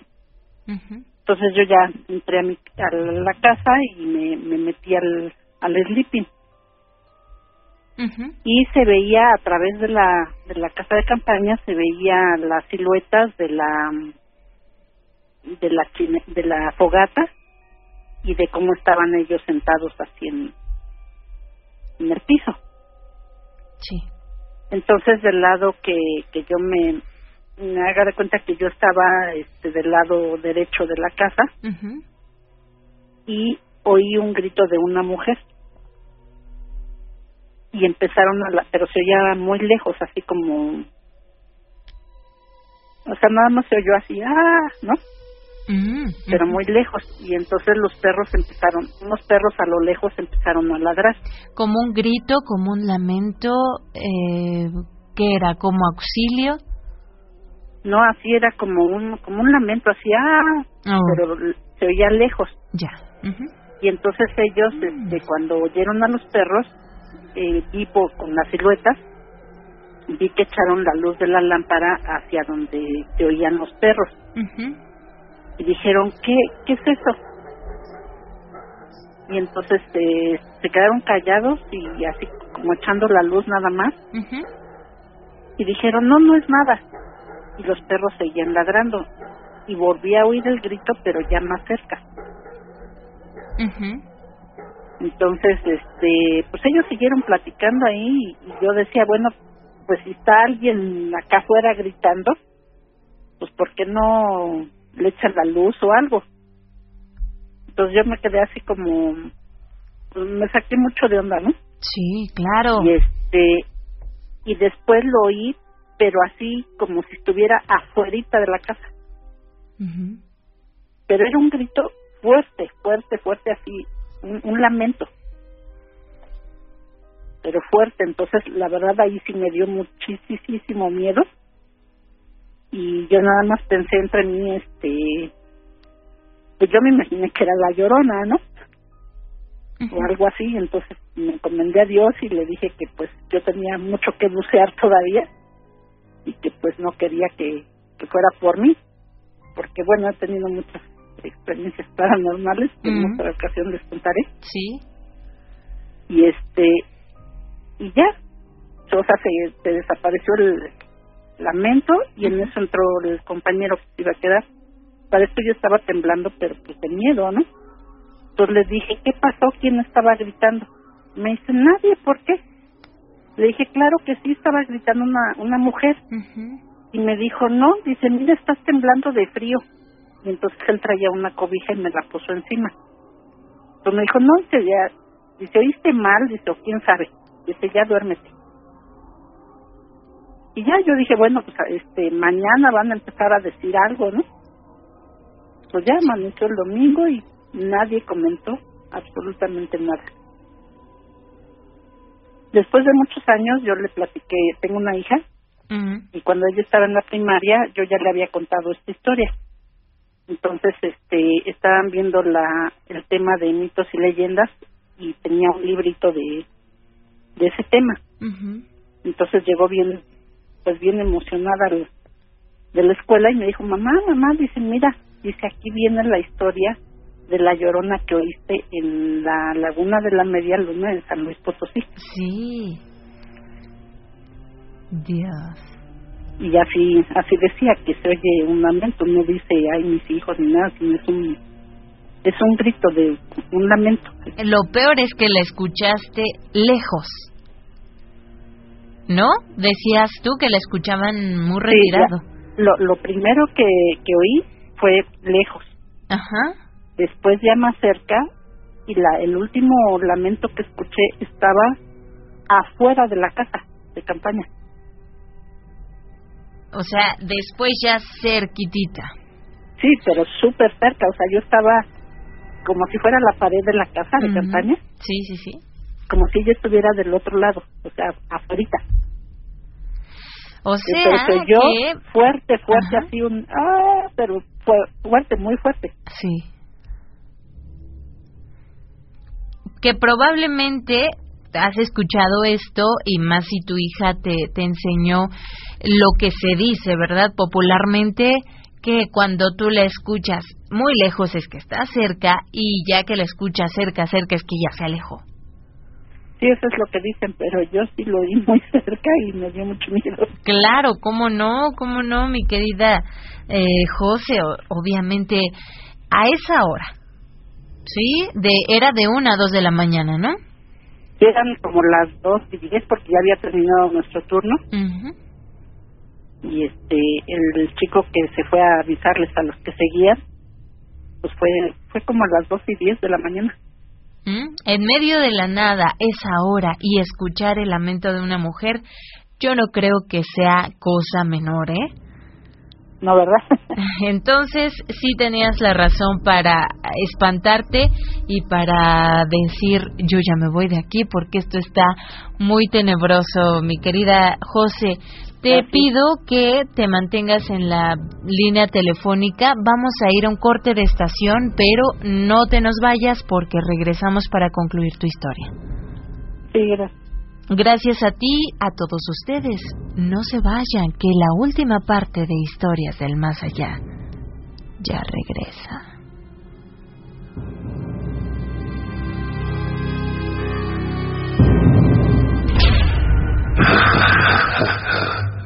Saludos y que tengan una excelente noche. Tenebrosas noches. Historias del más El viaje en este tétrico portal continúa. No te alejes mucho, pues podrías perderte en el más allá. Regresamos. Radio Mexiquense. ¿Estás listo para más terror? Alista tus oídos y por nada del mundo apagues las luces. Estamos de vuelta en historias del más allá. Tus miedos y envíanos tus tenebrosos mensajes al WhatsApp del terror.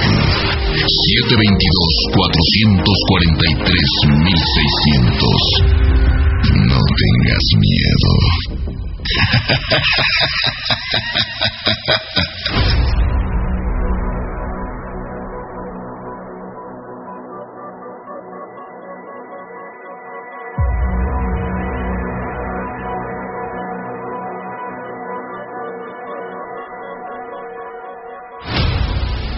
Son ya las 11 de la noche con 32 minutos. Estamos completamente en vivo en su programa Historias del Más Allá, transmitiendo desde Metepec en el Estado de México. Saludamos a todos los que nos escuchan a través de las redes sociales, a través de la aplicación Claro Música, que si no la han descargado, los invitamos a que lo hagan, porque ahí desde cualquier parte del mundo nos podrán escuchar todas las noches, lunes a viernes, 10 a 12 de la noche. Es la cita con el terror, la cita con el más allá, para que ustedes también se añadan a este gran universo de historiomaníacos y fe historiomaníacos para los que nos siguen a través de Facebook Saludos a Jesus Díaz, Angie Martínez, saludos a su sobrina Geraldina hasta Ixlahuaca, Luis Alfonso Coronel, Pedro Delgado, Sandy Pérez y recuerden que esas insignias ustedes las podrán obtener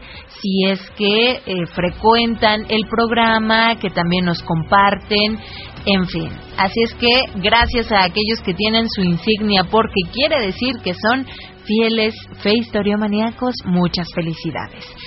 Antes de irnos al corte de estación, hablábamos con Josefina Romero de Nicolás Romero y ya nos decía hace unos 25, 26 años más o menos en sus clases de buceo, de repente, estando en la laguna de la Media Luna, San Luis Potosí, escuchó lo que podría ser el llanto de la llorona, ¿no es así, José?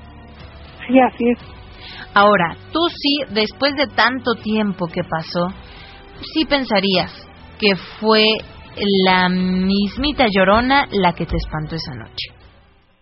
Sí, yo estoy casi segura que sí era por el, el tipo de, de grito que, que daba. O sea, era un, un lamento muy... Ay, Dios. Así como cuando empieza el, el live, Ajá. Así, como muy sentido, muy... Bien, eh, con mucho sentimiento, ¿no? Exacto, con mucho sentimiento. Pero ahora ella jamás dice nada, ninguna frase. No, en ningún momento dijo, ay, mis hijos o algo así. Fue el puro grito. Muy bien, eso se asemeja también a lo que muchas personas nos han comentado, que precisamente es lo que se dice la llorona. Entonces, pues yo te agradezco mucho, mi querida José, que esta noche hayas estado con nosotros en Historias del Más Allá. No, al contrario, gracias a ustedes. Muchas gracias, José. Te mandamos un abrazo bien grande y por favor, si tienes más, aquí le voy a anotar para que te vuelvan a marcar en otra ocasión y nos digas otra de tus vivencias. ¿Cómo ves? Sí, me parece bien. Con gusto. Gracias, José. No, al contrario, gracias a ustedes. Abrazo grande. más allá.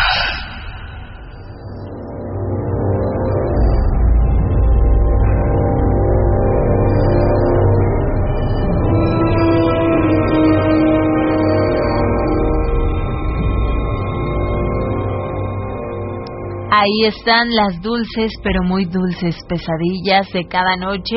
Y saludos para Gerardo Martínez Ibarra de Nuevo León, México. Él nos dice, quiero contarles algo que me pasó en la empresa que laboré hace 10 años más o menos. Una vez, en la tarde, habíamos acabado de cenar y fui al baño.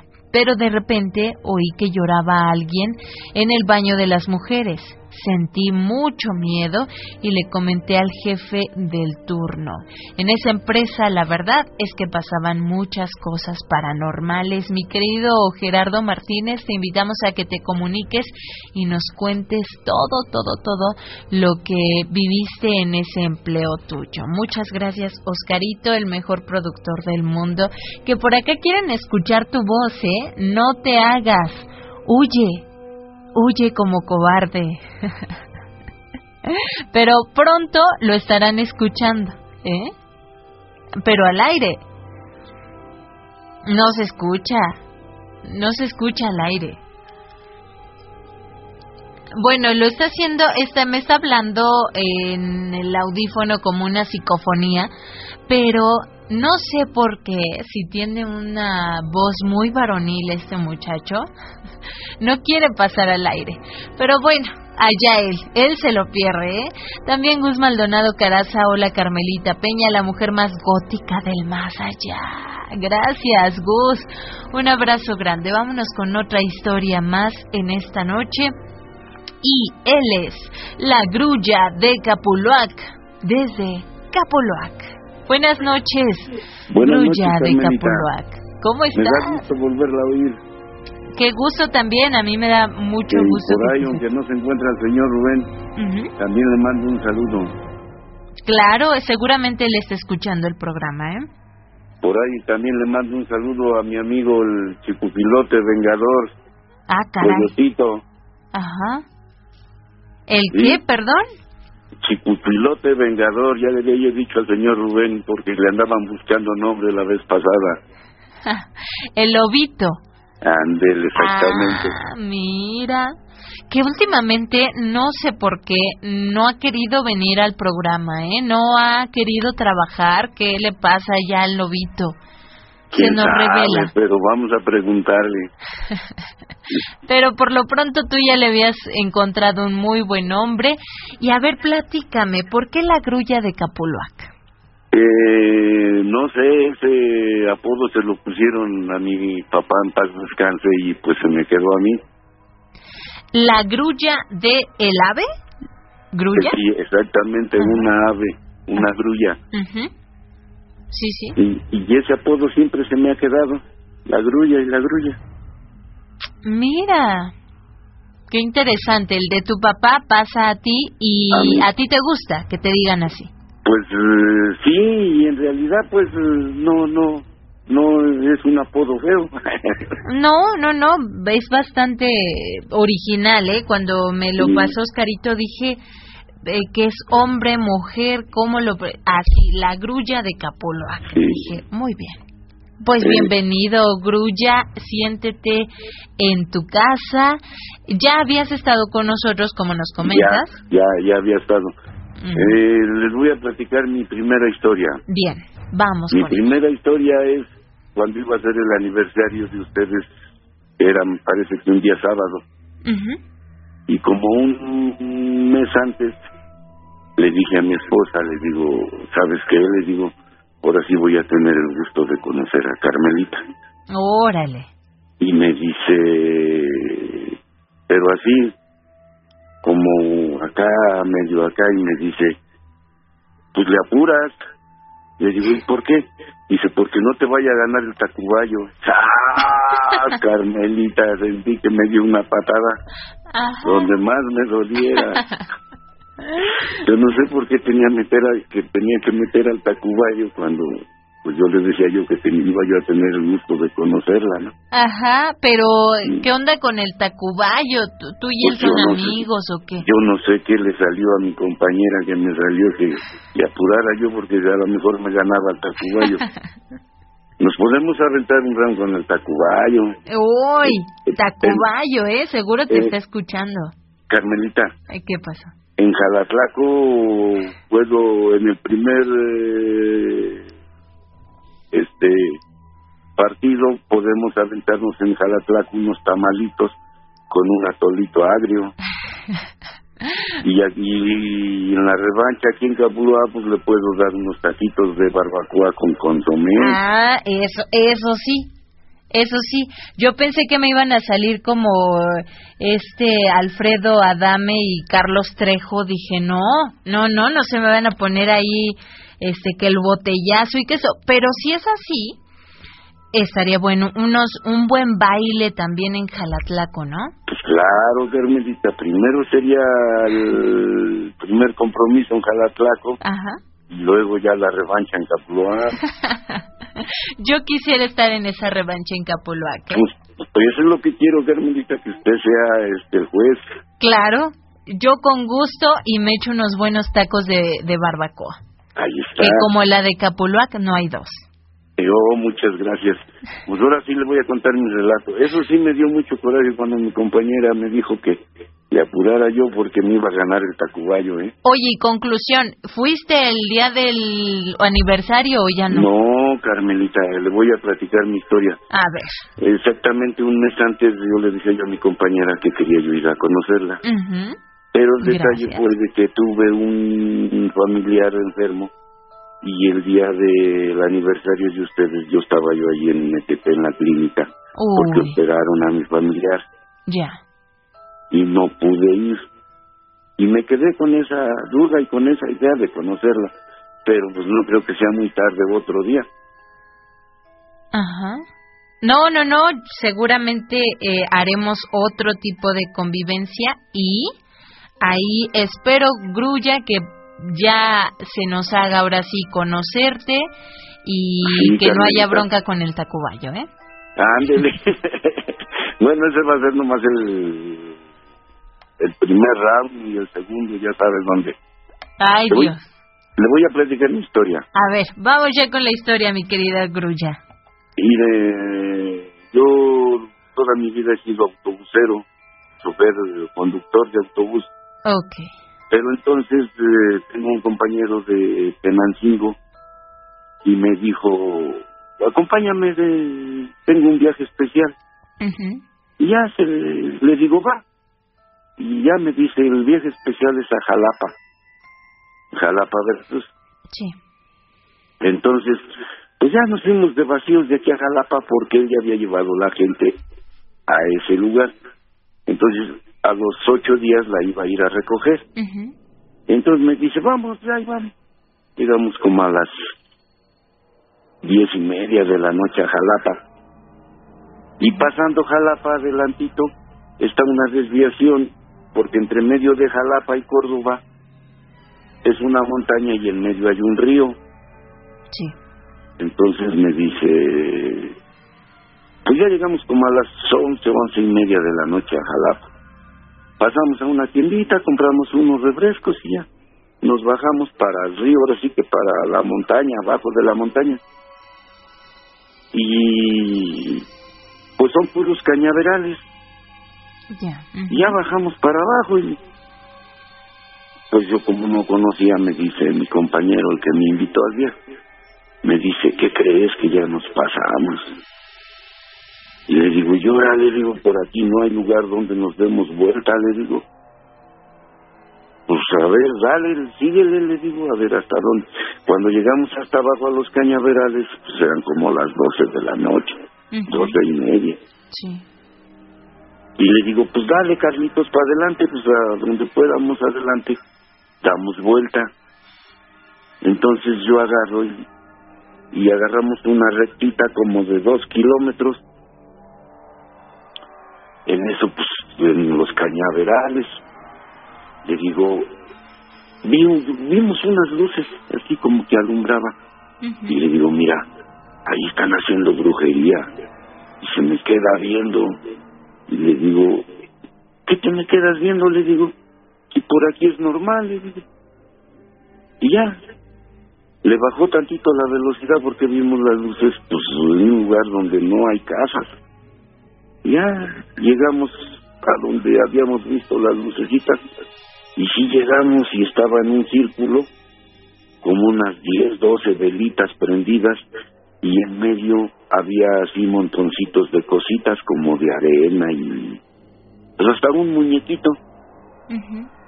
Y se me queda viendo mi amigo y me dice, oye, pero ¿cómo desde que viste estas luces dijiste que era brujería? Le digo, pues no sé, le digo, pero pues estamos en cañaverales, no hay casas, ¿qué puedes tú pensar que veas en la carretera? Y ya, pues nos pasamos ese lugar donde estaban las velitas porque a nosotros lo que nos interesaba era dar vuelta para regresarnos. Ya, caminamos como dos kilómetros más y está una hacienda vieja. Y esa vieja ya nomás están los, las paredes de enfrente y ya la parte de atrás ya no hay nada. Entonces agarré y le digo, pues aquí, de aquí te das la vuelta, porque iba manejando mi compañero. Ya, se mete para adelante, se echa de reversa y yo ahí voy atrás de él, pues viene, viene, viene, viene, viene, viene. Pero como todavía están las bardas, ¿cuál fue mi sorpresa, Carmelita, que agarró? Y volteo como si alguien me hubiera dicho algo.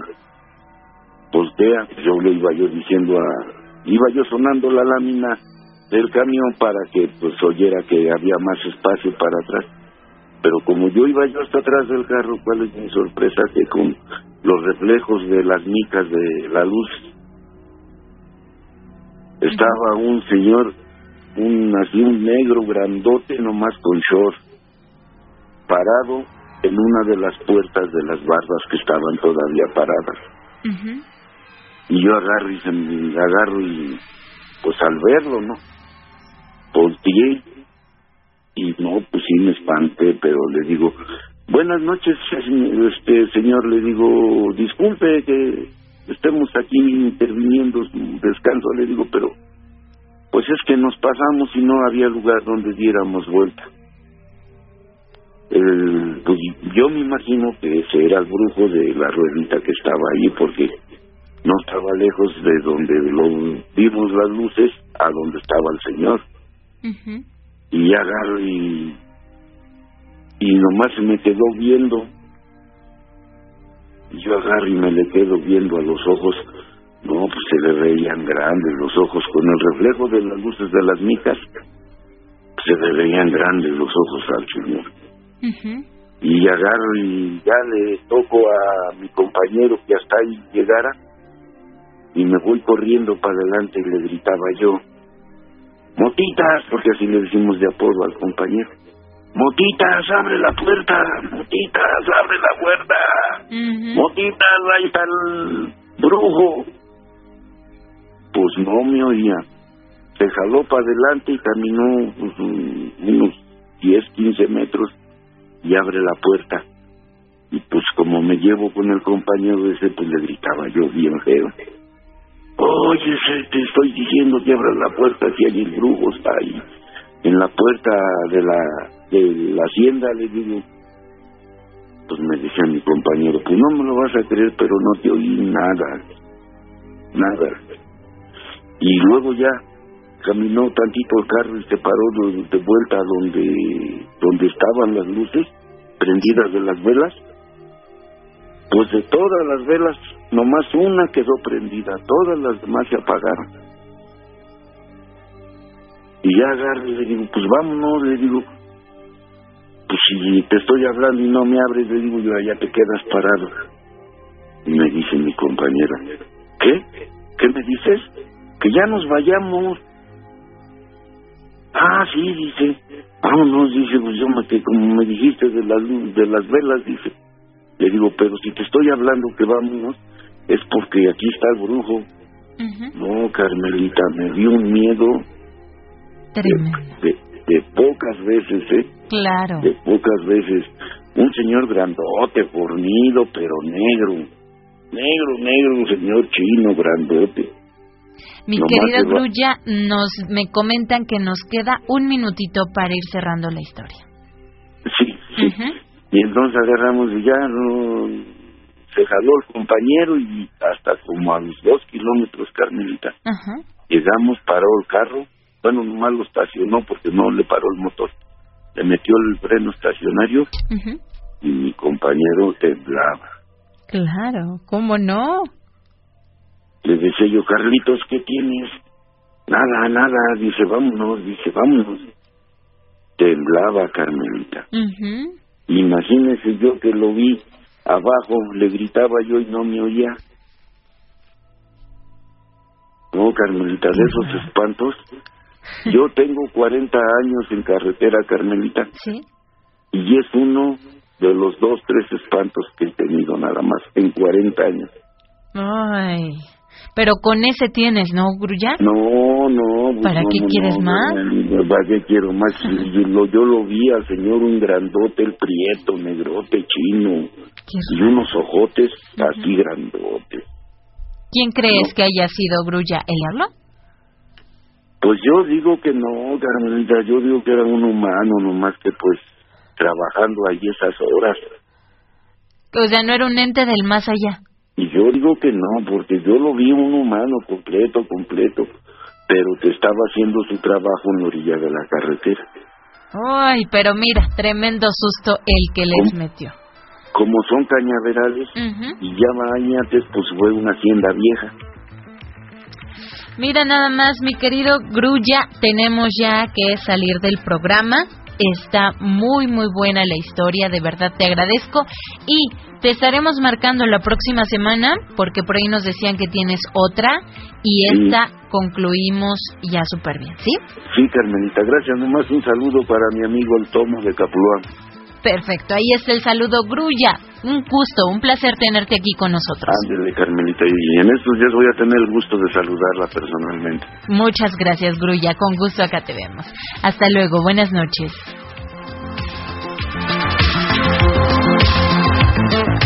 Llegamos al final de Historias del Más Allá. Gracias por su sintonía y recuerden el día de mañana una cita más con el terror a las 10 de la noche.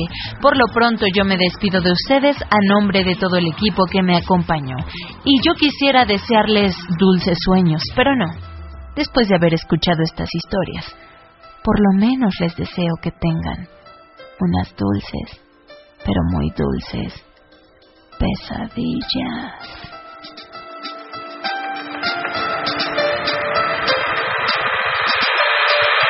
Mm-hmm.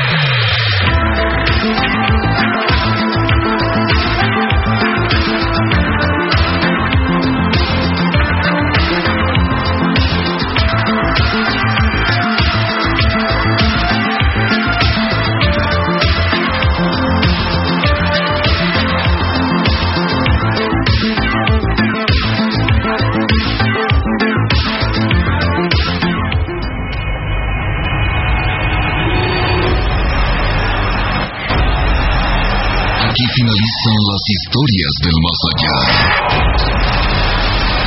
Pero no te preocupes, porque el insomnio apenas comienza. Recuerda, no apagues las luces, pues ellos podrían aparecer. Te esperamos el día de mañana en una cita más con el terror dulces pesadillas.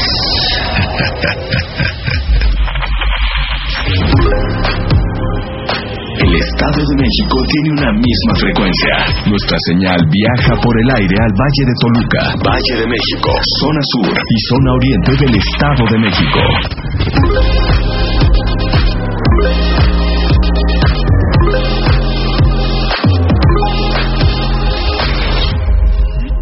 Radio Mexiquense.